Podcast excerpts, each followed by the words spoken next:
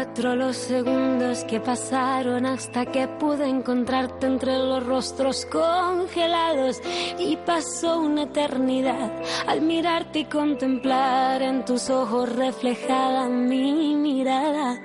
Y hoy bendigo las razones casuales por las que decidiste elegir mi banco para esperar, para encontrar fue tu roce, fue tu aroma despertando mis hormonas, lo que me obligó a cerrar la mente y respirar y controlar la activación. Y mi razón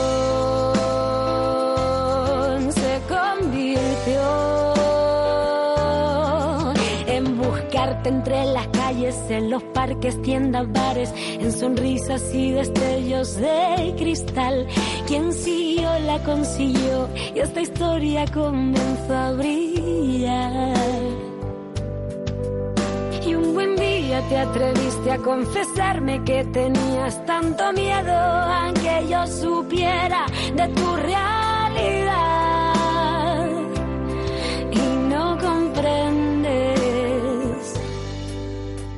No es tu signo positivo, el que invierte en conflictivo las cosas del querer. Que eres tú quien me revuelve, que eres tú quien me enamora, tú quien me convierte en la mejor persona. Y si tengo que gritarte lo que siento, te digo que te quiero con tu suerte, con tu mierda, con pasado, con presente, con es una enfermedad.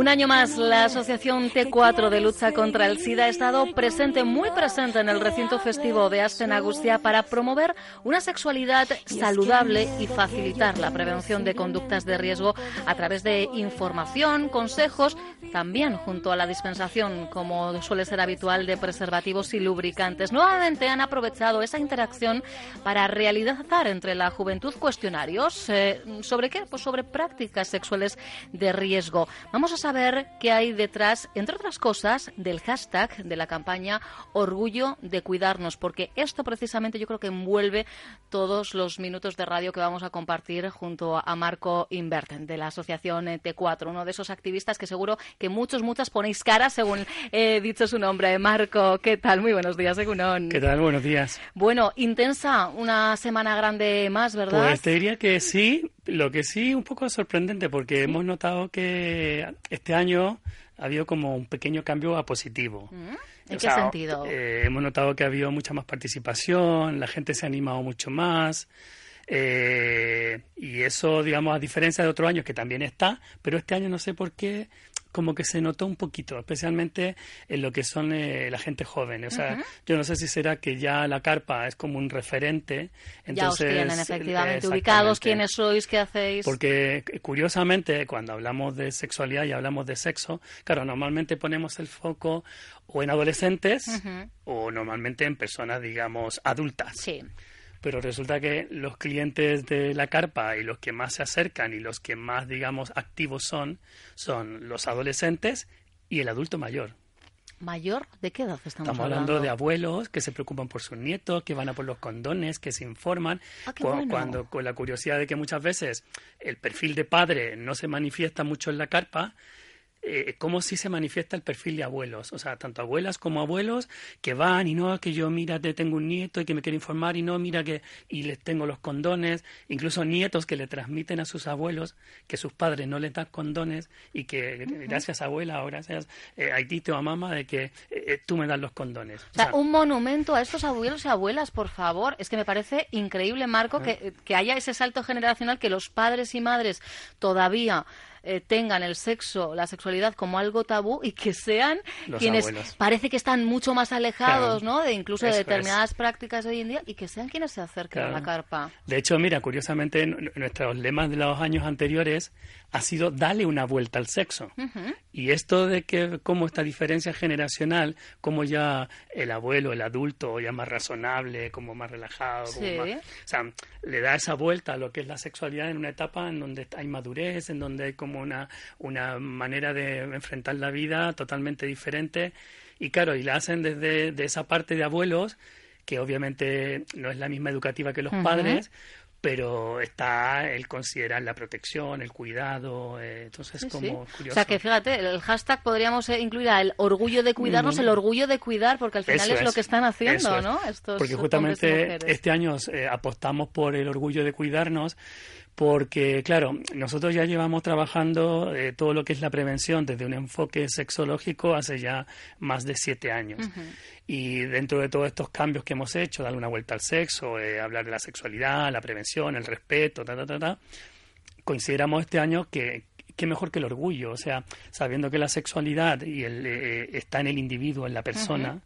Y claro, y cuando estamos hablando de calidad de vida, cuando estamos hablando de protección, cuando estamos hablando de prácticas de riesgo, estoy hablando de mí, de mi cuerpo. Entonces, porque muchas veces, y lo que nosotros eh, vemos mucho en los estudios, o cuando hacemos, por ejemplo, los talleres en los institutos o en los centros estudiantiles, es el tema de esa conciencia como que el sexo es solamente el aparato genital y que tu cuerpo es otra parte. O sea, es como, es como un apéndice de eso que es el cuerpo, pero que el cuerpo no es el sexo. Ya. Entonces, no, o sea, tu cuerpo es el sexo, o sea, tu piel es sexo, tu, tu, tu mirada, tus palabras. Entonces, claro, eh, el orgullo de cuidarnos va desde ahí, o sea, desde asumir una responsabilidad, asumir que soy un cuerpo sexuado, porque de hecho el gran problema que tenemos hoy en día en el mundo, y no solamente con las enfermedades de transmisión sexual, sino que con todas las enfermedades, es que vivimos en un mundo mucho más globalizado, en un mundo en donde se mueven mucho más los cuerpos que practican sexo. Porque el problema a nivel mundial que hay hoy en día con todas las enfermedades de transmisión sexual, más allá de las prácticas sexuales protegidas o desprotegidas, el problema es que son esos cuerpos que se mueven. Es decir, y yo siempre pongo el ejemplo en los talleres y, en los cursos. Esto es como, eh, para que la gente lo entienda, es un poco como lo que pasaba con el ébola. Es decir, nosotros no somos conscientes que, por ejemplo, aquí tenemos Loyo, un aeropuerto fantástico, en donde aterrizan un promedio de 20 aviones todos los días, en donde de cada avión se bajan cuerpos y se suben cuerpos. Cuerpos que van a un sitio y van a pasarlo bien, van a sus vacaciones, van a lo que sean, y en esos sitios hay sexo. Y cuando yo vuelvo con ese cuerpo, que vuelvo aquí a Bilbao, vuelvo con todo lo que ese cuerpo trae. Y eso es lo que estamos viendo hoy en día, como eh, a nivel mundial las enfermedades se mueven mucho más rápido porque están en los cuerpos y el sexo está en el cuerpo. Entonces, esa es una de las cosas que eh, nosotros hemos querido este año incluir, que, la, que las personas, y en este caso en general, y especialmente los jóvenes, tomen conciencia que ellos no son solo genitales, son un cuerpo. Y obviamente yo como persona, como individuo, como cuerpo, tengo que estar orgulloso de cuidarme, eh, de desarrollarme, de crecer, de ser diverso, eh, de expresar mi sexualidad como la quiero expresar. Lo importante es hacerlo bien, haciéndolo desde el orgullo de yo cuidarme. O sea, esa conciencia de, de, oye, tú eres responsable de tu cuerpo. Sí, y lo hago primero por mí. Exactamente, y luego, y luego llegan los, los demás, efectivamente. Eh, nuevamente habéis aprovechado la, la posibilidad de, de, tener un espacio para la carpa, como decía, bueno, pues para que aquellos jóvenes, aquellas personas que se acercaban, pero sobre todo en este caso em, buscáis, ¿no? Unas edades muy concretas para realizar eh, encuestas. El, año pasado, por ejemplo, eh, centrasteis el estudio en la utilización del preservativo. Eh, y es curioso, viendo los, los resultados, viendo las conclusiones, como por ejemplo eh, todavía no tienen claro de qué les preserva mm, eh, eh, el uso del profiláctico. Mira, ahí hay un tema y, que también no solamente lo, observamos tanto en el estudio de fiestas de Bilbao, de Astenagusia, sino que también lo hemos observado en el estudio que realizamos en los centros de formación donde impartimos los talleres de sexualidad, es que lamentablemente sigue habiendo una confusión y sigue habiendo un cruce de, conceptos. Y especialmente esto va muy vinculado al tema de lo que es, eh, digamos, el género en el sentido hombre-mujer. y todavía se sigue asociando el tema de la fertilidad y el tema de lo que es, digamos, eh, el embarazo no deseado o la prevención del embarazo no deseado al anticonceptivo. Y cuando hablamos de anticonceptivo, el concepto que hay, incluso a veces muy confundido en los jóvenes, obviamente va hacia lo que es el anticonceptivo hormonal. Es decir, el preservativo todavía como que se mueve entre estos dos mundos y todavía, digamos, eh, incluso está la confusión de que muchas veces piensan que tomando ya un anticonceptivo yo me protejo de todo. De todo absolutamente. Pues, entonces, ojalá hubiera una fórmula mágica así, pero no, no, no existe. Entonces nosotros incidimos mucho justamente en ese, en ese, en esa responsabilidad de conoce tu cuerpo, conoce cuáles son tus características sexuales, cuáles son tus características como hombre y como mujer en tu fertilidad. O sea, entonces e, ese es el camino que vamos, digamos, trabajando para que ellos vayan siendo conscientes y vayan viendo que cuando hablamos de preservativo, cuando hablamos de un condón y cuando hablamos de las IETS, eh, estamos hablando de un problema o una, de una, eh, digamos, eh, más que allá que un problema, una situación que tiene el mismo espacio que tiene la fertilidad y que es tu sexo, tu práctica sexual. Entonces, claro, independientemente de que si una... Y otra cosa que nosotros vemos mucho también en, a nivel de intervención y en los estudios, es que sigue siendo el tema de la fertilidad un tema de mujer sea, no es un tema compartido. las que tenemos que preocuparnos, ¿no? Es como, ah, no, no, exactamente. Entonces, eh, una de las, de las, cosas que también nosotros hacemos es en este trabajo, tanto en la carpa como en todas las intervenciones que realizamos, es eh, eh, trabajar desde una igualdad de género, trabajar desde la conciencia y de, y de la aceptación de que somos personas, eh, tenemos un género diferente, hombre y mujer, pero hay cosas que nos hacen corresponsables. claro, eso es, la, responsabilidad aquí debe de ser siempre compartida. Eso es. y en todo momento. Y es curioso porque, claro, em, el grado de conocimiento sobre las situaciones también en las que es necesario el uso del preservativo difiere mucho, ¿no? Eh, eso es. Claro, eh, yo creo que, que, lo reducen, eso, primero, bueno, eh, evitar embarazos no deseados. Quizá el, el VIH sí que tienen ¿no? la conciencia, no así tanto de otras enfermedades de transmisión sexual, y luego quizá lo reducen solo al momento de la penetración vaginal y no a otro tipo de prácticas donde también el uso del preservativo es fundamental. Eso es.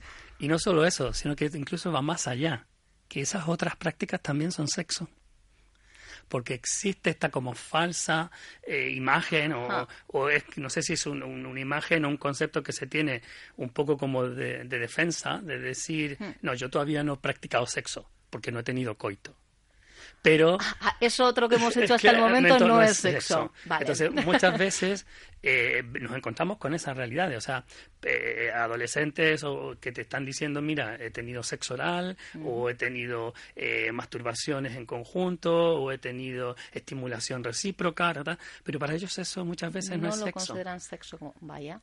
Entonces, claro, si no lo consideran sexo, no consideran los riesgos que eso implica. Es, eso es. Entonces, es enseñar de que la sexualidad no es coital, de que la sexualidad y el sexo no es solamente el orgasmo producido por una penetración tanto vaginal o anal, sino que son todos aquellos estímulos, sensaciones desde la piel, desde las caricias, desde los besos, desde los abrazos, eh, todo lo que tiene que ver con los sentimientos, todo lo que tiene que ver con, con la erótica, con la excitación.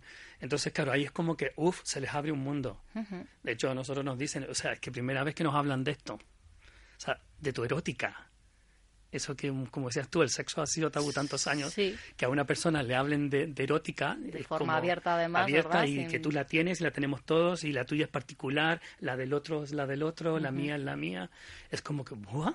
Y ahí es como que empiezan a relacionar la sexualidad con algo mucho más complejo, que no va más solamente, digamos, con el hecho de meter un pene, ya sea en, una, en una, una vagina o en un ano y entonces eso van cambiando los, modelos. Lo que sí hemos observado, y, yo creo que eso también es importante, es que, eh, de hecho, este año hemos tenido en la, en, la carpa eh, muchas preguntas eh, desde estas nuevas visiones de lo que es la identidad sexual. hemos visto y escuchado mucha, muchos jóvenes que que está experimentando, que, quiere como él saber, él definirse. Y de hecho hemos visto que este año en, los cuestionarios eh, ya se empiezan a definir como eh, no binario. Habéis incluido esa categoría, efectivamente. Entonces es como, aquí hay algo que, se está moviendo, hay algo que, está cambiando. Y, pero sigue, digamos, yo creo que la confusión va y, está, eh, cuando hablamos de sexualidad, en que todavía se sigue pensando por la gran mayoría de la sociedad de que cuando hablamos de sexo y cuando hablamos de sexualidad solamente estamos hablando de lo que yo hago con un pene y una vagina en esa penetración y, nos olvidamos de las caricias, nos olvidamos de los besos, nos olvidamos de, de lo que es mi erótica, qué es lo que a mí me excita, eh, qué es lo que, eh, cómo yo me, me, comunico con el otro, eh, cómo yo, porque todos somos seres sexuados, todos somos deseados, somos deseantes, y claro, y la gente muchas veces esas cosas no, las, no, las, no las asocia con la sexualidad. Pues hay un gran agujero negro, ¿eh? Marco, hay que, que, ir cubriendo, ¿no? Con, con, información, con consejos. Los problemas que tenemos, que tenemos hoy en día en nuestra sociedad, con todo este problema de, de la falta de comunicación, de que eh, ya sea o bien las agresiones o estas, porque en el fondo todo eso nos demuestra que en nuestros jóvenes hay mucha carencia y se han perdido herramientas y habilidades que toda persona las ha adquirido en la vida y que es la de sociabilizarnos sexualmente. Todo el tema de la atracción, la excitación, el cortejeo, el, el, el llegar a la otra persona, el, el eh, llevar a esa persona a tu terreno, el conquistar. Entonces, claro, ahora todo es tan inmediato, todo es tan directo que eh, nosotros nos encontramos en los talleres, muchas veces también en los talleres incorporamos el tema de, de, aprender a ligar o de, y vemos que no, no, no tienen herramientas. O sea, ni siquiera se acercan a una persona a preguntarle el nombre o no saben cómo iniciar un produce. Se les da mejor hacerlo a través de cualquier red social, por ejemplo. Entonces, es, es otro, otro código que luego en la realidad Claro. Eh, no es práctico. Hay que desvirtualizarse también en el terreno sexual. Es muy, pero que muy importante. Eh, quizá eh, hay quien estos días paseando por Bilbao y además de haber visto la carpa que durante Astenagustia ha estado colocado en el recinto del Arenal, bueno, pues os habéis topado concretamente en el cruce entre las calles Ercilla y Rodríguez Aéreas con una instalación con un tótem, con un mensaje. Una persona con VIH con la carga viral indetectable no transmite el virus indetectable igual a, no transmisible, a intransmisible. Y es, es, un, un tótem en el que, bueno, pues te permite ver la imagen de una persona con VIH y te permite verte en un momento dado a ti mismo, ¿no? A ti misma, Marco. Mira, ese tótem es una idea, un proyecto que nació de una ONG amiga nuestra de, Madrid, Apoyo Positivo, que se ha estado trabajando en distintas eh, ciudades y nosotros como T4 eh, quisimos traerlo a Bilbao porque pensamos que el mensaje es un mensaje muy potente, muy importante, y más que el ser potente es que corresponde a un momento histórico que se está viviendo en el VIH. Y que, además todavía yo creo que no, que no está interiorizado por la sociedad, ¿no? Porque eh, estamos hablando de una enfermedad que se cronificó ya en, el año 95. Eso es. Fijaros si hace tiempo. Pero es que además hoy día hay estudios, eh, o sea, la ciencia avala esto que comentábamos, Eso es. Entonces, es un mensaje que la gente no lo, no lo sabe, porque tenemos todavía el fantasma de los 80 y los 90, hoy en día toda persona que vive con VIH, que está en un tratamiento sostenido, eh, en donde tiene una, una, una, revisión crónica y una buena adherencia al tratamiento, esas personas llegan a lo que se llama una carga viral indetectable, es decir, que tienen eh, la mínima cantidad de virus que pueden tener en sus fluidos, pero no solamente tienen la mínima cantidad, sino que es un virus que, para que la gente me entienda, está como atontado. Entonces, no tiene la capacidad de desarrollarse y de transmitirse. Claro, esto muchas veces es un mensaje que a la gente le puede confundir, porque claro, todo esto, la condición de indetectable e intransmisible, está directamente vinculada a una buena adherencia y a una responsabilidad en el sentido de acudir a los controles médicos, eh, tener las analíticas de control siempre, porque una persona, así como en un momento puede ser indetectable o llegar a ser indetectable, puede llegar a no serlo o dejar de serlo. Pero eso ocurre con cualquier otra enfermedad en la que no tenemos una adherencia correcta al eh, tratamiento, ni más ni menos. Lo que pasa que, bueno, cada enfermedad evidentemente conlleva sus, sus riesgos. Pues eh, os invito, ¿eh? Porque todavía hasta este sábado tenéis la posibilidad de, ver y entendéis eh, entonces, ¿no? Ese, ese lema, ese hashtag, orgullo de cuidarnos. Bueno, pues todo, ¿eh? Todo va entrelazado. los minutos se nos han echado encima. ¿Por qué el reloj corre tanto cuando no debería? Retomaremos, volveremos a, estos argumentos porque sigue siendo necesario cubrir ese agujero negro del que, que yo hacía referencia hace un ratito. Marco Invert, siempre es un placer. Nos eh, seguimos viendo, lo dicho. gracias a ti por el espacio. Onda Vasca. Diez años contando contigo.